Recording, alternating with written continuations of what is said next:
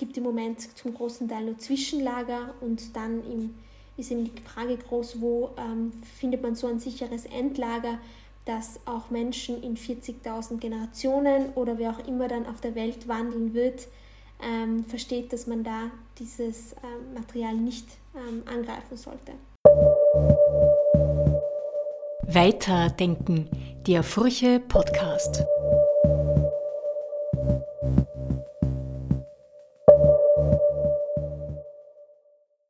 Hallo, liebe Furche-Hörerinnen und Hörer.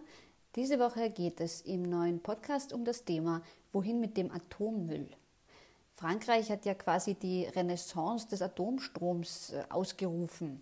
Es gibt auch immer noch keine Lösungen, zumindest keine definitiven, für Endlager. Wie sieht es aus mit der Atomenergie? Wie sieht die Zukunft der Atomenergie aus? Und vor allem, wie löst man das große Atomstromproblem? Darüber möchte ich sprechen und zwar mit Jasmin Dureger. Sie ist Klima- und Energieexpertin bei Greenpeace in Zentral- und Osteuropa. Hallo, Frau Dureger. Ja, hallo, freue mich hier zu sein. Mein Name ist Manuela Tomic, ich bin Digitalredakteurin der Furche. Ja, Frankreichs Präsident Emmanuel Macron hat ja Milliardeninvestitionen angekündigt, vor allem in den Bau kleiner Atomkraftwerke, aber auch in neue Technologien ähm, für den Umgang mit Atommüll. Ähm, wie bewerten Sie das? Ja, also die Investitionen, die Macron angekündigt hat in die Atomkraft, sind natürlich eine Katastrophe. Ähm, es ist wirklich ein großer Rückschritt eigentlich, wie weit wir hier in Europa schon waren. Also Österreich hat sich ja dagegen entschieden. Auch Deutschland hat ja den Ausstieg ähm, besiegelt. Und Frankreich ist einfach eine ganz klare Atommacht, beziehungsweise setzt energiepolitisch auch ganz stark auf Atom man muss sich vorstellen, Frankreich ist der drittgrößte Stromproduzent, ähm, Atomstromproduzent weltweit nach äh, China und den USA. Und da gibt es einfach kein ähm, Eingeständnis, dass das eine Sackgasse ist, in der man sich befindet und man jetzt umrüstet, sondern man bleibt hier einfach ganz stur auf diese Atomkraft drauf und will die auch auf EU-Ebene, teilweise auch mit diplomatischen Geschicken eben durchdrücken und so haben wir das jetzt eben auch bei der EU-Taxonomie gesehen. Da geht es eben um die Frage, welche Gelder bekommen ein grünes Leiberl sozusagen auf Österreichisch. Also wenn ich dann investiere als Privatkundin oder wenn ich beispielsweise eine staatliche Förderung ausschütte und sage, die ist nachhaltig, dann soll da auch in Zukunft Atom drinnen sein. Und da stehen wir natürlich ganz ähm, klar dagegen auf bei Greenpeace. Denn Atomkraft ist gefährlich. Ich glaube, das wissen alle, wenn wir uns die Bilder anschauen aus Tschernobyl oder Fukushima. Ähm, sie verursacht Atommüll, ähm, der Millionen, also eine Million Jahre lang strahlt. Dazu kommen wir wahrscheinlich dann noch später. Und auch ganz relevant für die Frage der Klimakrise. Atomkraft ist sehr teuer und langsam. Also so ein Atomkraftwerk zu planen, aufzustellen, zu bewilligen, bis es in Betrieb genommen wird, da gehen zwei bis drei Jahrzehnte vorbei. Wir brauchen jetzt aber eine Energiewende. Das heißt, in den nächsten zwei bis drei Jahrzehnten bis 2050 müssen wir das Energiesystem umrüsten. Und die Milliarden, die jetzt hier in Atomkraft fließen, wären viel besser aufgehoben in erneuerbare Energien. Das heißt Sonne, Wind, da gibt es sehr, sehr hohe Potenziale, wie wir unser Energiesystem umrüsten können. Die EU hat dieses Jahr mit ihrem Vorstoß, ähm, eben die Atomkraftwerke als grüne Energie einzustufen, ja eben, wie ich schon gesagt habe, eine Art Renaissance des Atomstroms befördert, während in Deutschland dieses Jahr oder Ende dieses Jahres die letzten Kernkraftwerke vom Netz gehen sollen. Ähm, Ihre Einschätzung, wohin steuert die EU energiepolitisch? Ja, also es gibt ähm, in der EU-Politik Licht, aber auch Schatten, kann man sagen. Also mit was Positivem doch anzufangen, wenn wir uns die Kohle ansehen, und das ist ja der klimaschädlichste fossile Stoff, den wir haben, dann gibt es hier schon einige, einiges an Bewegung. Also viele Länder und jetzt auch viele Länder aus äh, Osteuropa haben angekündigt, aus der Kohle auszusteigen. Also beispielsweise ist das Deutschland, jetzt nicht Osteuropa, Zentraleuropa, Deutschland mit 2038, aber auch zum Beispiel Tschechien 2033 oder Bulgarien mit 2038. Das ist natürlich zu spät ähm, für das 1,5 Grad Ziel, aber das sind zumindest ganz klare Daten und das ist auch ein klares Signal, die Kohle, die ist auf dem Weg zur Tür hinaus. Also das ist unbestritten mittlerweile. Dann sehen wir bei Atomstrom, dass es hier wieder Rückschritte gibt, obwohl wir schon einmal viel, viel weiter waren, ähm, wie der Deutschland Atomausstieg auch beweist. Und hier hat Frankreich einfach seine diplomatisch, diplomatischen Geschicke genutzt. Also es gab hier auch eine Art Kuhhandel mit Deutschland. Deutschland wollte Gas in der Taxonomie, Frankreich Atom und man hat sich das auch ein wenig ausgedealt, dass man sich da nicht in die Quere kommt mit diesen Technologien. Ähm, und Atomkraft ist eben teuer, ähm, sehr ähm, umweltschädlich, ähm, wenn, es, wenn etwas schief geht und sehr langsam im Ausbau und deswegen keine Lösung für die Klimakrise. Und dann gibt es noch einen dritten Bereich auf EU-Ebene, wenn man die Energiepolitik sich ansieht, das ist das Gas. Natürlich jetzt auch viel in den Medien aufgrund der ähm, Krise auch in, Ukra in der Ukraine. Ähm, aber bei Gas ist oft noch so, dass gar nicht verankert ist, wie klimaschädlich das denn eigentlich ist. Es soll eben auch in die Taxonomie äh, mit reingenommen werden. Und dabei ist allein in Österreich 20 Prozent der klimaschädlichen Treibhausgase, die aufs Konto von Gas eben ähm, gehen. Also das ist auch ein fossiler Energieträger, der muss eigentlich raus aus dem System. Und wir sehen hier wirklich die EU auf einem kompletten Holzweg, denn es gibt hier noch Gelder, um weiter Gasinfrastruktur auszubauen. Man muss eben wissen, wenn man etwas ausbaut, auch wenn zu Hause man sich im, zu Hause eine Gasheizung zum Beispiel einbaut, dann wird man die ja nicht in den nächsten Jahren sofort wieder herausreißen. Das zahlt sich ja nicht aus. Das heißt, man muss jetzt vor allem aufpassen, was man baut und in was man investiert, da wir sonst unser System bauen, in dem wir wirklich eingesperrt sind und auch nicht mehr ohne große finanzielle Verluste rauskommen. Ja, das ist so ähm, die vielleicht grobe Analyse der EU-Energiepolitik und ja, Energie ist einfach der zentrale Schlüssel auch zur Bewältigung der Klimakrise, weil die meisten klimaschädlichen Treibhausgase kommen eben aus der Nutzung und der Herstellung von Energie. Radioaktive Abfälle, die eben bei der Atomstromproduktion entstehen, strahlen ja für hunderttausende Jahre. Ähm, können Sie vielleicht erklären, warum Atommüll so ein grundsätzliches und kapitales Problem darstellt? Ja, also an und für sich bei der Atomstromproduktion kommt meist Uran zum Einsatz. Uran strahlt von sich aus schon, das heißt, es ist eben unsichtbare Strahlung, ähm, die auch in den Körper eindringen kann von Menschen beispielsweise und da die DNA und ähm, auch ähm, damit in, in Summe dann auch die Zellen schädigt, was dann eben zu Krankheiten führen kann, langfristig also Krebserkrankungen beispielsweise. Aber wenn man einer sehr hohen Dose ähm, auch kurzzeitig ausgesetzt ähm, wird, dann gibt es auch die Strahlenkrankheit, wo man wirklich auch innerhalb von ein paar Tagen und Wochen schon daran sterben kann. Und genauso sind natürlich auch betroffen Pflanzen und Tiere von dieser Strahlung. Und die entsteht eben, ähm, wenn man eben das Uran weiter spaltet, also das Gute daran in dem Fall ist, wenn man Uran spaltet, die Urankerne, dann entsteht sehr viel Energie. Das hat man entdeckt und dann auch für die Atomkraft benutzt und ist somit eigentlich die einzige Energieform, wo wir nicht quasi ursprünglich von der Sonne profitieren.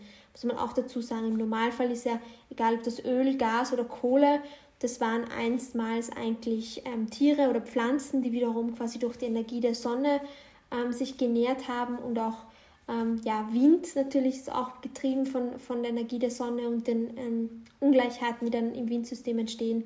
Und Atomkraft ist die einzige Energie, die wir direkt eigentlich ohne Sonnenenergie im, im als ersten Schritt produzieren können. Und das Problem ist aber eben, dass damit ein großer Preis einhergeht, nämlich die Strahlung.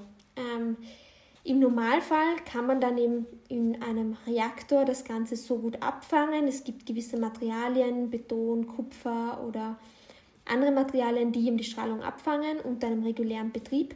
Aber wenn man dieses Uran verbraucht hat für die Energiegewinnung, dann bleibt eben noch was davon übrig, die Zerfallstoffe, die auch hier entstehen, und das strahlt weiter. Also das strahlt tatsächlich eine Million Jahre. Das ist wirklich eine verdammt lange Zeit.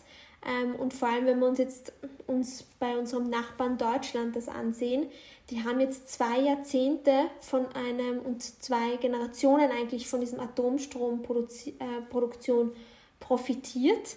Und es werden aber 40.000 Generationen jetzt mit dem Atommüll ein Problem haben, ähm, denn er wird eben eine Million Jahre noch weiter strahlen. Und es gibt eben dann unterschiedliche Möglichkeiten, was man mit dem Atommüll macht. Man kann ihn einerseits aufbereiten, zum Beispiel als Plutonium verwenden. Da ist es so, dass bereits ein Milligramm Plutonium tödlich ist für einen Menschen und ein paar Kilogramm ausreichen für eine Atomwaffe. Und unser Nachbarstaat alleine, Deutschland, hat ähm, Tonnen von diesem Plutonium. Deswegen ist es auch in vielen Ländern der Welt verboten, das Ganze aufzubereiten. Ähm, deswegen, wenn man es nicht aufbereiten, wiederverwerten kann, ist eben die Variante, man muss es lagern und eben es gibt im Moment zum großen Teil nur Zwischenlager und dann im, ist eben die Frage groß, wo ähm, findet man so ein sicheres Endlager, dass auch Menschen in 40.000 Generationen oder wer auch immer dann auf der Welt wandeln wird, ähm, versteht, dass man da dieses ähm, Material nicht ähm, angreifen sollte. Einen Unterschied dazu ähm, bietet ja eine andere Problematik, nämlich jene der Kernschmelze, die ja zum Beispiel durch den Tsunami in Fukushima ausgelöst wurde. Können Sie erklären, welchen Unterschied es hier zum klassischen Atommüllproblem gibt? Genau, also ähm, wenn man, also die Atomstromproduktion ist quasi eine kontrollierte Kernspaltung ähm, wo man eben dann das Ganze auch wieder stoppen kann bis zu einem gewissen Grad. Wenn die aber außer Kontrolle gerät, kommt es zu einer Kernschmelze. Das heißt, man hat sehr, sehr hohe Temperaturen, die sich entwickeln und man kann diesen Vorgang dann auch nicht mehr ähm, aufhalten. Das ist wie ein Kartenhaus quasi, das einstürzt. Man hat dann keine Handhabe mehr. Und wenn wir uns jetzt das Beispiel Tschernobyl anschauen, das eben vor circa 30 Jahren ja auch gewesen ist, dann ist es eben so, dass das Ganze dann explodiert ist, der ganze Reaktor, und dann eben sehr radioaktive Stoffe freigesetzt wurden. Vor allem das Cäsium ist hier ähm, ein Problem gewesen, das wir sogar heute noch in Österreich in den Boden äh, nachweisen können. Und ich glaube, das haben sehr viele Menschen damals auch sehr intensiv miterlebt, wenn man, als man den Salat nicht mehr essen konnte, die Schwammeln ein paar Jahre ja auch im Wald tabu waren ähm, der trägt sich dann eben dieser Stoff ähm, sehr weit über weite Strecken, je nachdem wie der Wind weht und natürlich auch dann, wo die Regenmengen wieder runterkommen und das auch wieder ausgewaschen wird, ähm, das Cäsium. Ähm, und vor Ort in, in Tschernobyl hat man dann teilweise auch noch große Stücke von, von Uran. Da sind wirklich Tonnen von Uran noch drinnen in dem Reaktor, die sehr, sehr hoch strahlen, die man eben umschiffen muss. Ähm, und Uran ähm, strahlt wirklich wirklich sehr lange, also tausende von Jahren.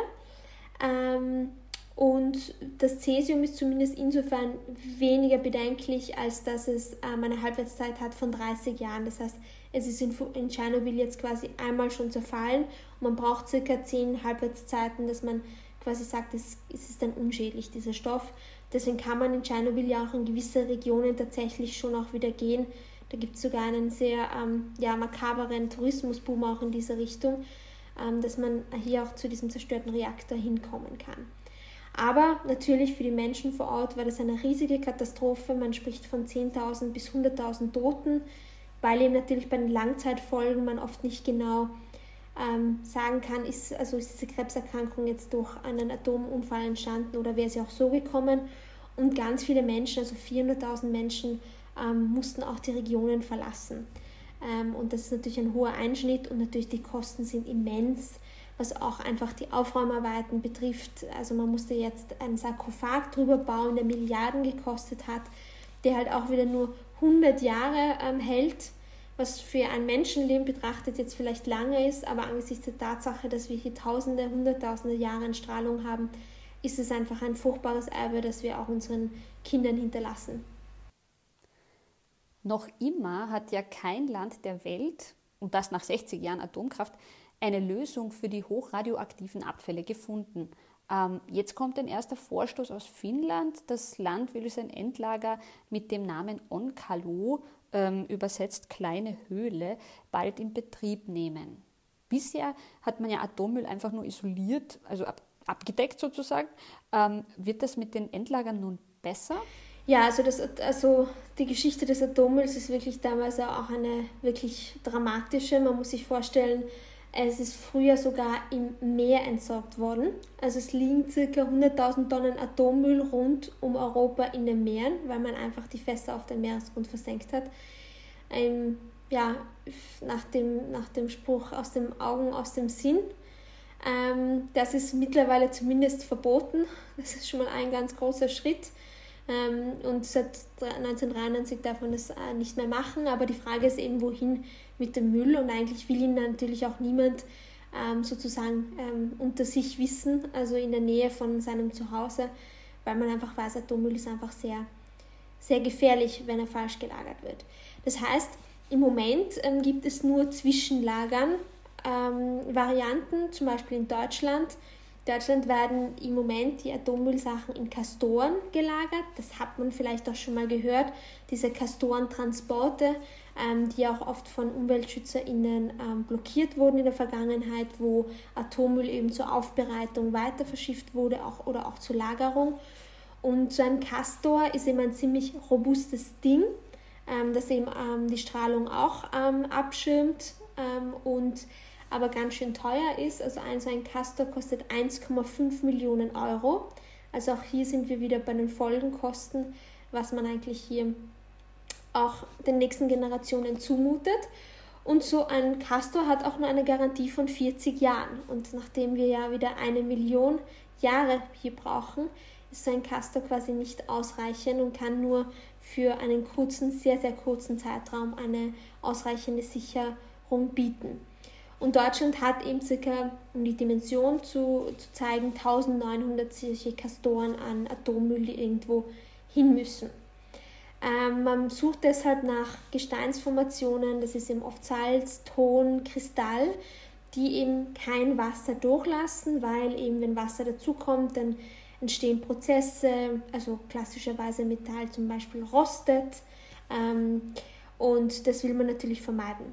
Und bei einem Endlager ist es dann eben so, wenn man sich jetzt das finnische Beispiel anschaut, dass man dann wirklich Gesteinsformationen findet, die sehr robust sind und dann auch wirklich ein paar Schichten ähm, macht, ähm, wo man den Atommüll in drei, vier unterschiedliche Materialien schichtet, die das also abhalten sollen, diese Strahlung, die nach draußen dringt. Und es wird, das Ganze wird dann auch noch einzementiert, sodass es da im Idealfall auch nie wieder rauskommt. Ähm, aber ja, die Frage ist, was passiert denn in einer Million Jahre alles? Also vor einer Million Jahre gab es noch nicht einmal den Homo sapiens ähm, und wir wissen nicht, wer auf diesem Planeten wandelt in einer Million Jahre. Es gibt auch das sehr ja, kuriose Fach, kann man sagen, der Atomsemiotik, die sich nur damit beschäftigt, wie man denn ähm, Hinweisschilder anbringen kann an so ein Endlager, dass das dann auch noch ähm, Menschen im Idealfall ähm, in 500.000 Jahren oder vielleicht auch nur in 20.000 Jahren verstehen. Allein wenn wir uns heute anschauen, dass wir uns teilweise Schriftarten von vor ein paar hundert Jahren schon nicht mehr entziffern können, ähm, ist die Frage, wie kann sowas überdauern, dieser Wissenstransfer. Und da gibt es wirklich auch sehr kuriose Ideen, also zum Beispiel, dass man auch Katzen gentechnisch verändert, sodass, wenn Strahlung auf sie trifft, sie dann zum Leuchten anfangen. Sodass man dann vielleicht vermuten könnte, neue Kulturen, ähm, die dann entstehen könnten, glauben, dass diese Katze oder dieser Ort verflucht ist und so quasi diese, diese Atomendlager dann vermeiden. Oder man, man macht Zeichnungen von schreienden Gesichtern auf diese ähm, ähm, Endlager, weil man hofft, dass äh, auch diese Gestik oder diese Mimik ähm, verschiedene Menschengenerationen dann auch ähm, überlebt ähm, und man dann davon ausgeht, uh, da haben uns vielleicht die Vorfahren sagen wollen, das ist hier nicht äh, der, der beste Ort.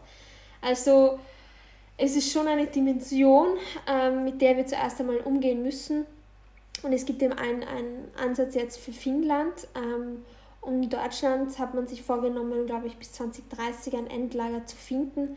Aber es gibt hier natürlich auch ähm, große Widerstände aus der Bevölkerung, das ist ganz klar, weil eben wer will schon über einem Atomendlager ähm, wohnen wollen und man muss ja auch wissen, so ein Atomendlager muss ja viel überstehen, also abseits von dem Wissenstransfer. Ähm, es muss eigentlich geheim bleiben zum großen ähm, Umfang auch, um das vor terroristischen Akten auch zu schützen. Ähm, es muss die, den Klimawandel überleben, eventuell Eiszeiten, Erdbeben. Ähm, also ähm, es muss an sehr, sehr viele Eventualitäten gedacht werden und zu 100% sicher kann es einfach nie sein. Tatsächlich ähm, könnten ja in manchen Staaten neuere, weniger risikoreiche Atomkraftwerke ähm, entstehen. Ähm, geforscht wird an Flüssigsalzreaktoren. Ähm, auch Bill Gates unterstützt diese Forschung finanziell. Ähm, der Vorteil wäre eben, dass eine Kernschmelze wie bei Tschernobyl oder Fukushima ausgeschlossen ist. Haben Sie Hoffnung in diese neuen Technologien? Ja, also das Grundproblem bleibt einfach, dass ähm, wir uns nur in Forschungsstadien befinden und wir einfach für die Klimakrise, für dieses akute Problem einfach Technologien brauchen, wo wir heute schon wissen, die sind sicher und klimafreundlich. Ähm, und auch bei diesen ja, jetzigen, Aus, also jetzigen neuen Ideen von Bill Gates und äh, Co. ist es trotzdem so, dass ähm, das Ganze Strahlung verursacht. Also das Atommüllproblem ist deshalb noch keinenfalls äh, gelöst. Teilweise gibt es natürlich Forschung, die dann auch überlegt, wie man Atommüll also weniger schädlich machen kann. Und das begrüßen wir natürlich prinzipiell. Nur jetzt auf Glück weiter Tonnen von Atommüll zu produzieren, weil man glaubt, dass man dann vielleicht irgendwann in ein paar Jahrzehnten eine Lösung hat, das ähm, hat uns eigentlich genau in diese Misere getrieben, dass man eben ohne Vorsorgeprinzip einfach mal Müll gemacht hat, mit dem man nicht wusste, was man damit machen soll. Und das dürfen wir nicht wiederholen, diese Fehler aus der Vergangenheit. Und natürlich, ähm, der, also man, man verwendet dann teilweise andere Stoffe und nicht Uran, ähm, sondern Thorium. Und bei Uran und Thorium muss man aber auch dazu sagen, dass diese Abbauprozesse ähm, extrem auch ähm, umweltschädlich sind und auch die Menschen vor Ort sehr gefährden. Also wenn man Uran abbaut, dann entstehen ja auch, ähm, entsteht ja auch in der Luft ähm, so Absonderungen vom Uran, dass der dann auch wieder radioaktiv ist, dass in die Lungen der Menschen kommt. Also da ist auch sehr viel Leid einfach bei diesen Abbauverhältnissen drinnen oder es dringt in das Wasser ein und es gibt hier auch giftige Schlemme. Das heißt auch allein von woher kommt das Uran oder das Thorium oder andere radioaktive Stoffe, haben wir einfach ganz äh, schlimme Verhältnisse auch in den Abbaugegenden. Die in der EU im Bau befindlichen Atomkraftwerke gehören jedenfalls noch nicht zu dieser neuen, äh, zu diesen neuen Modellen. Ähm, können Sie vielleicht noch mal zum Schluss skizzieren, welche Risiken alleine für die Tiere und für die Umwelt ähm, da auf uns zukommen? Ja, also bei Atomkraft hat man einfach ähm, einerseits eben, wenn es zu einem Supergau kommt, ein Atomunfall, einfach einen großen Auswirkungen auf die Umwelt, also sei das Pflanzen, Tiere oder der Mensch. Ähm, bei Pflanzen ist es eben dann so, dass die verstrahlt sind, das heißt, sie kommen dann in die Kreisläufe von Tieren oder von Menschen eben einfach über die Nahrungsaufnahme. Das wissen wir von den Schwammeln ähm, nach Tschernobyl beispielsweise. Aber natürlich in Japan ist es auch ein großes Problem in der Nähe von Fukushima. Ähm, es kommt teilweise auch ins Meer. Also bei Fukushima ist ja nach wie vor so, dass teilweise radioaktives Wasser eingeleitet wird. Und auch hier führt das zu Zellveränderungen bei den ähm, ja, Meeresbewohnerinnen. Es ist teilweise noch gar nicht abschätzbar, was wir hier eigentlich alles ähm, der Umwelt aufbürgen. Und ähm, dass solche Supergaus gibt, gilt es natürlich zu vermeiden. Und das beste Prinzip davon ist, dass man keine Atomkraftwerke mehr verwendet. Und andererseits natürlich der Atommüll, wenn der falsch gelagert wird oder ähm, wenn es hier zum Beispiel auch zu Anschlägen kommt, weil eben ein Wissen vorhanden ist, wo gibt es diesen Atommüll? Und es, es wäre jetzt ohne den Teufel an den Wand zu wahlen wieder mal ein Kriegsszenario ähm, vorhanden, dann ähm, ist natürlich dieser Atommüll auch eine Variante einerseits, um solche Endlager irgendwie anzugreifen und dadurch eben eine nukleare Katastrophe vor Ort zu verursachen weil dieser Müll austritt und dadurch eben hohe Strahlung ausgesetzt wird.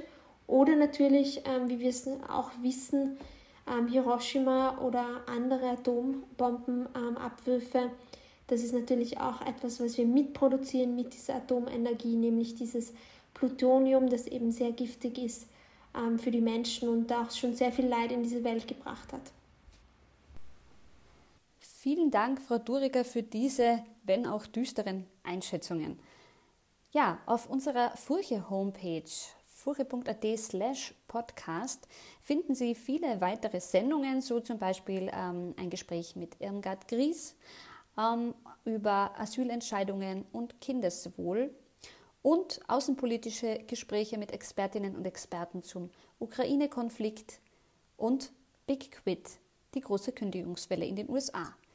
Besuchen Sie uns auf www.furche.at slash podcast Und wenn Sie die Themen aus Gesellschaft, Politik und Kultur interessieren, dann abonnieren Sie doch die Furche unter www.furche.at/abo. Das war's von mir, Manuela Tomic. Ich bin Digitalredakteurin der Furche. Ich freue mich und bis zum nächsten Mal. Weiterdenken, der Furche Podcast.